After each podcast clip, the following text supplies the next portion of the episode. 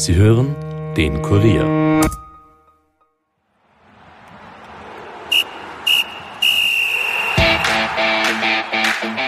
Bundesliga neigt sich ihrem Ende zu. Während ganz oben bereits einige Entscheidungen gefallen sind, geht es ganz unten noch um alles oder nichts. Soll heißen, Salzburg ist Meister, Rapid fix Zweiter, nur am Tabellenende, da wartet noch das entscheidende Duell zwischen der WSG Tirol und der Admira. Um all das zu besprechen, begrüße ich gleich die Kollegen Stefan Blumenschein und Christoph Geiler im Podcast.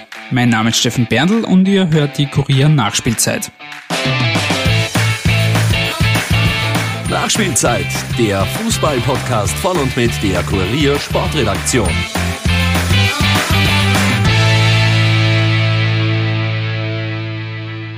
Herzlich willkommen zurück zu einer neuen Episode.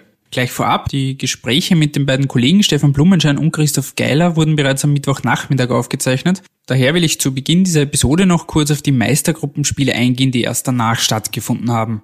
Drei Spiele waren da angesetzt, wirklich ausgetragen konnten aber bloß zwei werden, weil ein schweres Unwetter die Partie Hartberg gegen den WRC im wahrsten Sinne des Wortes ins Wasser fallen ließ. Das Duell des vierten gegen den fünften wird nun am Donnerstagabend nachgeholt. Daneben gab es aber einige Entscheidungen, was die Platzierungen angeht. Sturm Graz hatte erwartungsgemäß in Salzburg keine Chance, verlor mit 2 zu 5. Die Grazer sind damit fix Sechster, Salzburg hatte den Meistertitel ja bereits am Sonntag fixiert. Nun durfte man diesen aber im eigenen Stadion feiern. Und ebenfalls eine Vorentscheidung fiel im Kampf um Platz 2. Rapid besiegte den LASK mit 3 zu 1 und sicherte sich nun endgültig die Vizemeisterschaft. Für den LASK geht es hingegen noch um Platz 3. Rapid-Trainer Didi Kübauer ging nach dem Spiel auf Sky sogar noch einen Schritt weiter.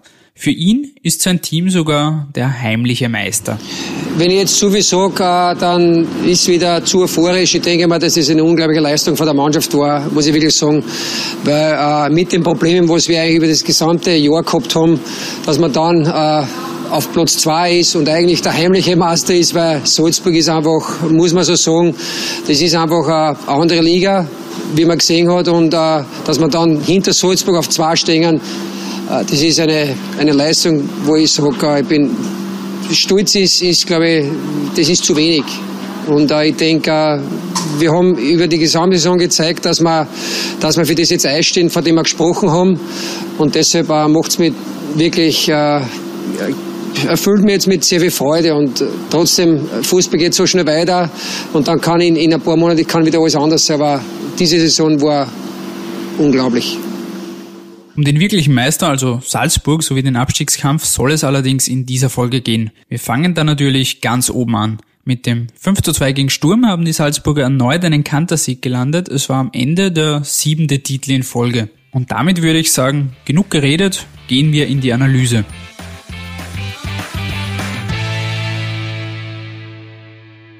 Ich begrüße nun den Kollegen und Salzburg-Experten Stefan Blumenschein bei mir. Servus Stefan. Servus. Gehen wir gleich ins Thema. Salzburg hat jetzt am Sonntag mit einem 3-0-Sieg gegen Hartberg den siebenten Titel in Folge fixiert. Danach versuchte sich sogar Sportdirektor Christoph Freund als Stimmungsanheizer. Die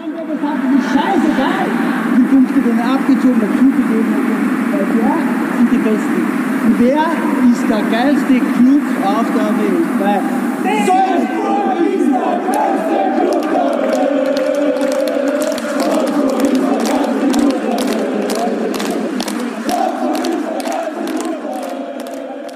Was waren für dich jetzt die Gründe? Du hast es in der Zeitung und online auch schon aufgearbeitet danach. Was waren für dich die Gründe für diesen neuerlichen Gewinn der Meisterschaft und auch des Cup-Titels? Ganz sicher die Offensive, also dass die Mannschaft nach den Abgängen schon im Sommer mit äh, Tabur, Gulbansen etc., dann im Winter mit Haaland und Minamino jetzt schon deutlich mehr als 100 Tore geschossen hat, in jetzt gerade deutlich weniger Match, wie es davor immer war und wahrscheinlich den Bundesliga-Rekord einstehen könnte von 100, 110 Toren. Also das ist schon beeindruckend. Und dazu kommt sicher noch das Eigentor, was sich der Lars geschossen hat mit diesen Aufregungen um die letztlich ziemlich sinnlosen Trainingseinheiten, weil die haben ihnen halt sportlich gar nichts geholfen. Und wenn der Lars die ersten vier Spiele nicht so verpatzt hätte mit einem Punkt, wäre es wahrscheinlich spannender geworden. Und dazu sicher auch die Spiele gegen Rapid, haben sie erstmals seit ewigen Zeiten und zum ersten Mal in der Ära Red Bull alle vier Partien gewonnen. In der Liga und dazu nur im Cup auch. Also das waren sicher so diese Basics für den Meistertitel. Du hast jetzt den, den Lask schon angesprochen. Da war es ja vor ein paar Wochen war noch die Frage, inwiefern da der Lask wirklich eine Rolle spielen könnte. Dann ist Corona gekommen und die bekannte Punktestrafe für den Lask. Wie erklärst du dir, dass die Salzburger eigentlich so viel besser als alle anderen aus dieser zweieinhalbmonatigen Pause gekommen sind? Ja, Sie haben das, die Zeit optimal ge genutzt, finde ich. Also diese, diese lange Pause für Sachen, wo Sie vielleicht nicht so überragend waren, sind Sie jetzt noch stärker. Sie schießen jetzt auch viele einfache Tore. Also nach Standards, das war gerade gegen Rapid, dem Kantersieg, bei dem 7 zu 2 sehr, sehr bemerkenswert. Das hat man irgendwie schon gesehen gegen Austria Lustern noch im Cupfinale in den ersten 20 Minuten, dass die Standards extrem gut waren und das ist halt, es war nicht immer die große Stärke von Salzburg. Da war man im Herbst schon besser wie in den letzten Jahren. Das hat man jetzt so verfeinert und, und wenn, wenn Salzburg kann halt irrsinnig schnell viele Tore schießen und das ist halt ein, ein Riesenvorteil und sie haben heuer auch den Vorteil, dass so viele verschiedene Spieler Tore schießen. Und das ist halt auch, wenn, wenn deutlich mehr als elf Spieler Tore in der Bundesliga geschossen haben, ist das, ist das beeindruckend. Was bedeutet dieser Titelgewinn und auch das Double auch für Trainer Jesse Marsch? Der ist ja am Anfang ein wenig kritisch beäugt worden. Wie viel Anteil hat er jetzt an diesen beiden Trophäen? Ja, sicher so einen Anteil haben wir alle anderen Trainer davor. Ich meine, der Trainer ist immer ein Baustein. Er ist halt irrsinnig euphorisch und, und, und, und sein, wie soll man sagen, seine, seine ganze Euphorie, die er für seinen Job hat, das ist schon ansteckend. Also, ich glaube, er ist irgendwie immer gut drauf und das das lebt er auch und, und, und er ist extrem optimistisch und er, er, er hat sicher seinen Anteil auch. Natürlich die Europa League mit dem, mit dem schon peinlichen Ausscheiden oder peinlichen Auftritt in Frankfurt, das ist ein bisschen die Schattenseite. Die Champions League war für, für einen Debütanten in Ordnung, aber jetzt nicht überragend. Wird man sehen jetzt, wie sie sich im Sommer tun. Da kommt jetzt die, die große Prüfung, ob er der erste Trainer ist, der eine Qualifikation übersteht. Weil letztes Jahr hat er sich ein bisschen ins gemachte Nest gesetzt und war direkt in der Gruppenphase. Das spielt halt heuer nicht mehr.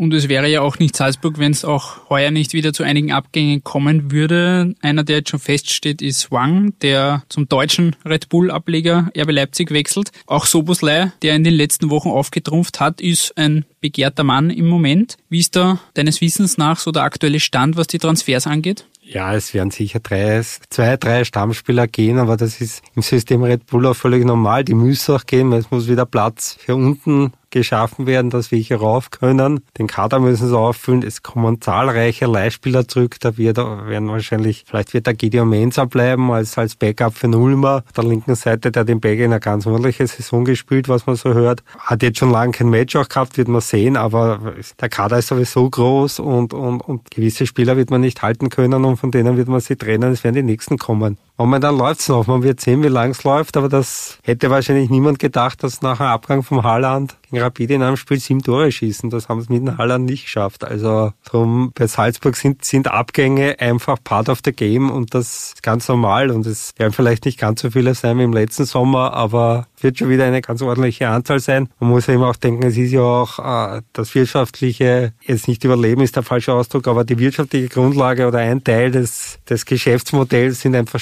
Spielerverkäufe und, und die wird es auch in der Saison geben. Lass uns kurz auch noch zum LAS kommen. Die haben jetzt zuletzt bekannt gegeben, dass sie den nun geltenden Punkteabzug von vier Zählern und die Geldstrafe akzeptieren. Also sie gehen nicht weiter die Instanzen und verzichten auf einen weiteren Einspruch. Als Grund hat man da angeführt, dass sich das ansonsten jetzt noch wochenlang ziehen hätte können, diese ganze Geschichte. Dies wäre für die Liga schlecht, dies wäre für unsere Fans und den LASK schlecht und vor allem für den Fußball. Daher sind wir zu dem Entschluss gekommen, das Urteil des Protestkomitees zu akzeptieren. Der LASK wird damit sein Recht, das ständig neutrale Schiedsgericht anzurufen, nicht in Anspruch nehmen.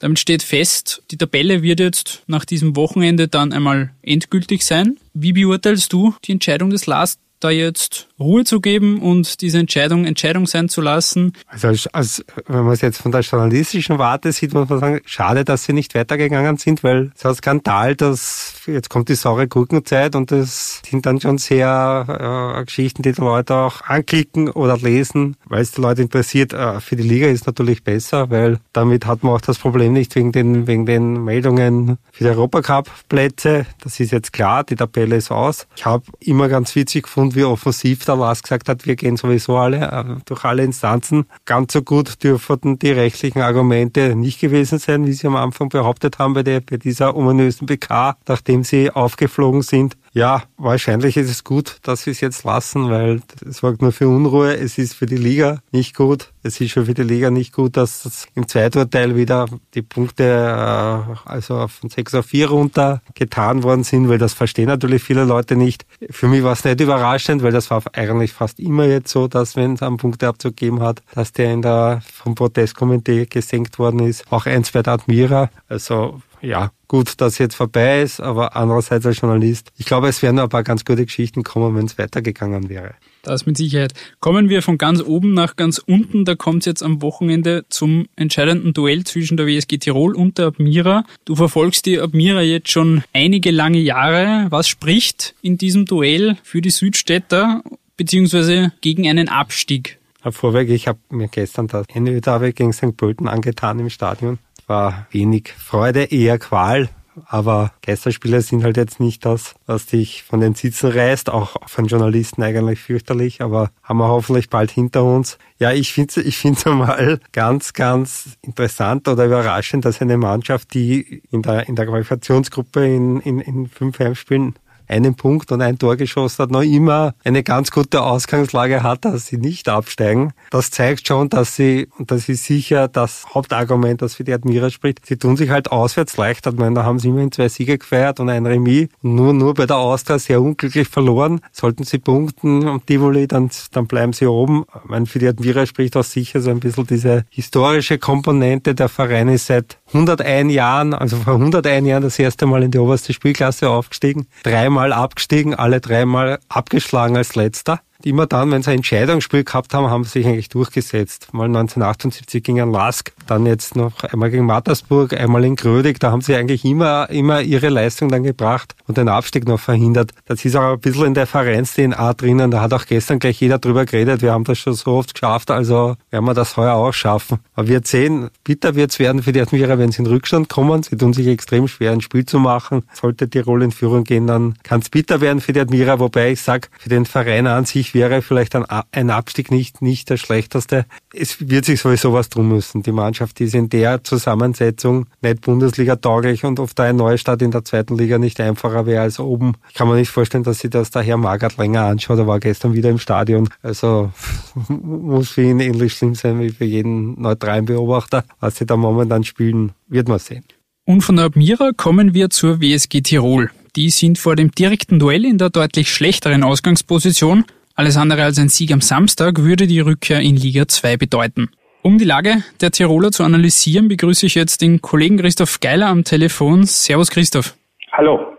Zu Beginn kurz ein Wort zu diesem 1 zu 4 in Mattersburg, vier Gegentore, ein Platzverweis. Was war von der Leistung von WSG Tirol da zu halten? Immerhin geht's ja um nichts weniger als den Abstieg dafür, dass das als Spiel der Spiele ausgerufen worden ist, quasi als Endspiel und das wichtigste Spiel im Kampf um, um den Klassenerhalt, davon habe ich relativ wenig gesehen und das war mit eine der ernüchterndsten Auftritte in, in, in der laufenden Saison, würde ich sagen. Und zwar von Anfang bis zum Ende. Das hat angefangen mit haarsträubenden Defensivfehlern, ist dann weitergegangen mit diese, mit diese wirklich brutalen Attacken von äh, Joni Cabrera und auch später von Soares. Der hätte sich auch nicht be äh, beklagen dürfen, wenn er vom Platz geflogen wäre. Und in dem Spiel hat man eigentlich gesehen, wie wie es um die Mannschaft steht und dass offenbar da einige mit dieser mit diesem Druck und mit dieser Herausforderung wirklich nicht fertig werden.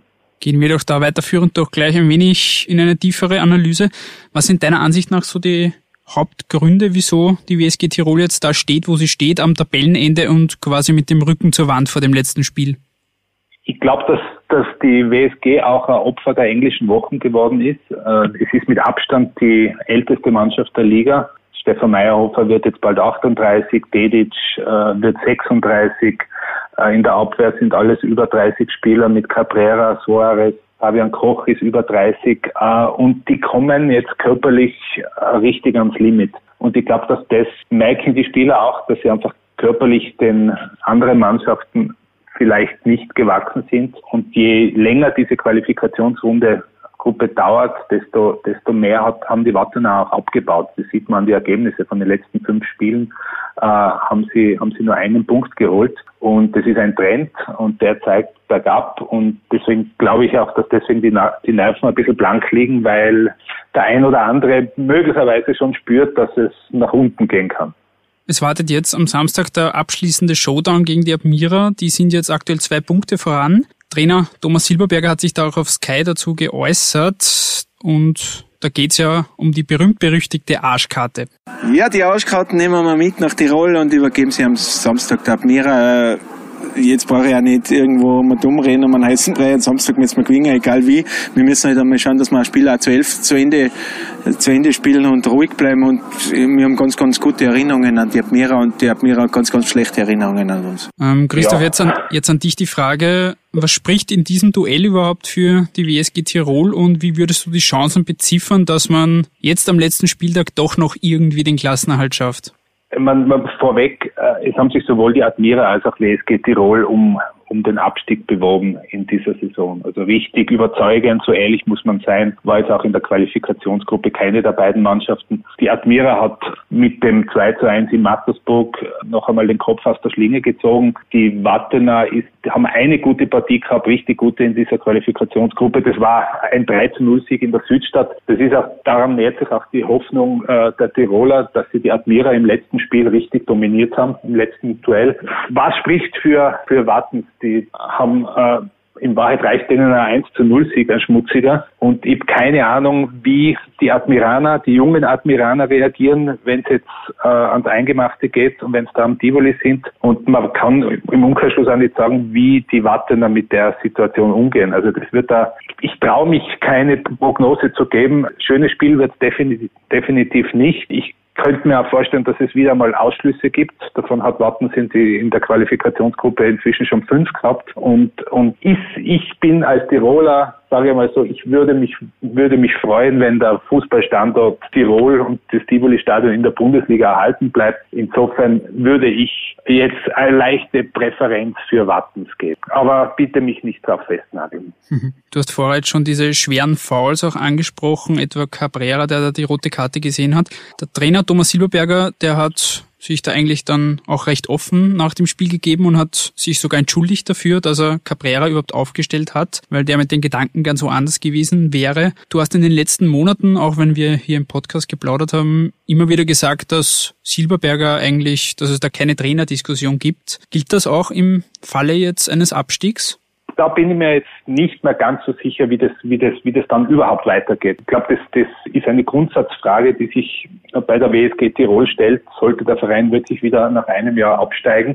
Ich habe davor schon erwähnt, dass die Mannschaft extrem alt ist. Das heißt, es wird im Sommer so oder so einen Umbruch geben müssen. Etliche Leute werden den Verein verlassen. Der ein oder andere hat schon erklärt, dass er die Karriere beendet. In, in der Bundesliga sollten sie oben bleiben, kann dieser Umbruch sicher leichter erfolgen als, als im Falle eines Abstiegs. Und was erschwerend hinzukommt, keiner weiß im Moment genau, wie es mit der WSG Tirol finanziell weitergeht. Äh, dahinter steckt der Swarovski-Konzern.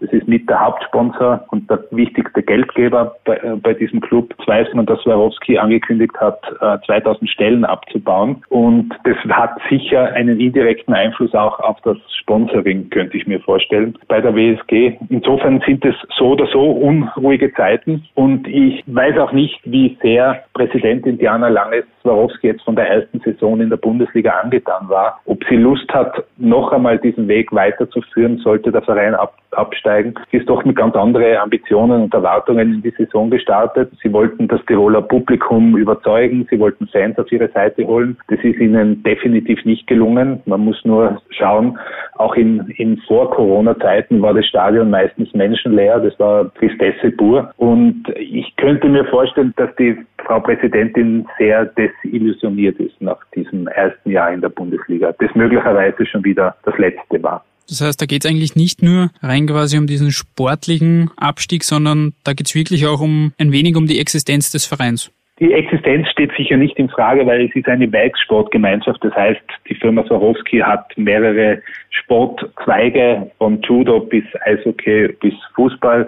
Das wird sicher weitergehen. Die Frage ist, in welcher finanziellen Dimension das weitergehen wird. Und äh, die Diana Lange-Sarowski hat bei uns im Interview vor einem Jahr gesagt, sie, sie sieht den Verein mittelfristig in den Top 6, also in der Meistergruppe. Da muss man ehrlicherweise sagen, das sind meilenweit entfernt. Das hätte dieser Kader aber auch nie und nimmer hergegeben. Und die Frage wird wirklich sein, sollten sie absteigen, ob sie, sie wirklich diesen Anlauf noch einmal unternimmt, nach oben zu kommen. Ich kann mir nicht vorstellen, dass die Fans dem Verein in Scharen in Zukunft zu, äh, zurennen. In Tirol ist es so, das hat man in diesem, in diesem Jahr auch gesehen, äh, der emotionale Nummer 1 Verein ist und bleibt Wacker Innsbruck. Die sind zehnmal Meister geworden.